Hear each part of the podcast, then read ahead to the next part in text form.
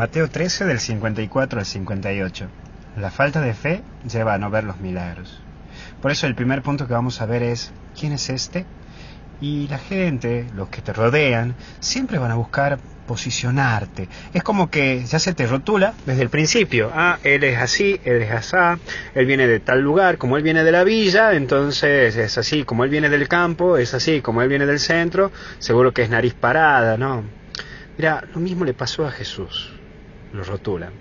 Y parece que de donde venís, y hasta incluso el lugar y un poco donde viviste, tu estado social, donde vivís, implica mucho. En vez de fijarse en otra cosa más interesante, por ejemplo, de si vivís o no en la verdad. Claro, parece que últimamente nos está importando de dónde viene y si tiene plata o no tiene plata, dónde trabaja o dónde no trabaja, y no nos fijamos si está viviendo o no en la verdad.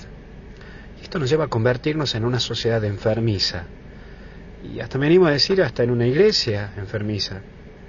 Donde hay veces que se acepta la mentira de un rico que la verdad de un vagabundo. Sí, disculpa si lo soy un poco duro en esto que te estoy diciendo, pero es así. Muchas veces parece que aceptamos más rápidamente la mentira de un rico que la verdad de un vagabundo. Ojo, no estoy hablando del rico, del que tiene mucha plata y esto y el otro, porque hay gente que realmente es muy generosa y que vive coherentemente.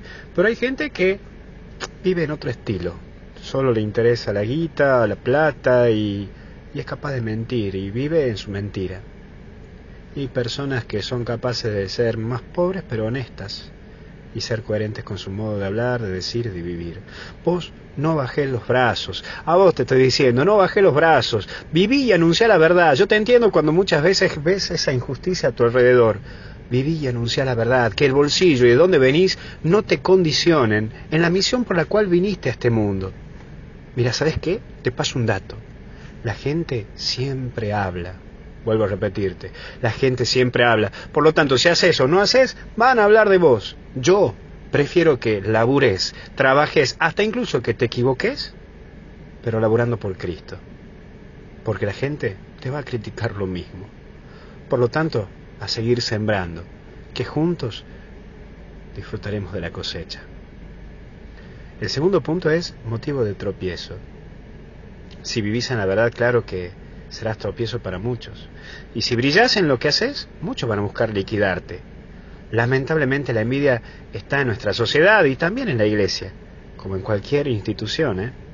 Pero no dejes de mirar nunca el crucificado, porque allí está tu esperanza de que vas a resucitar, de que vas a vivir, y que como Jesucristo brillaba tanto, buscaban crucificarlo. Seguramente que hay varios alrededor tuyo que buscan crucificarte, pero lucha, lucha por tu vida y por lo que vos sos.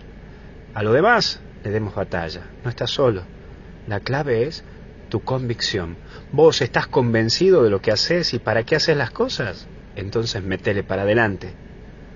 Pero último punto es el desprecio. Y seguramente no vas a recibir el abrazo o el aliento de los tuyos. Pero recuerda que a Jesús le pasó lo mismo. Seguramente que cuando todo te salía bien te aplaudían, varios te, se acercaban a vos, hasta te alentaban. Pero cuando te va mal, o te falta plata, o estás en una situación complicada, hasta te bloquean del WhatsApp. si no lo habremos vivido eso, ¿no? Varios lo hemos vivido. Pues recordar que nuestra vida es un constante caminar y que aquí la tenemos que luchar porque hasta el cielo no paramos. Así que ánimo y fuerza, porque hay que seguir.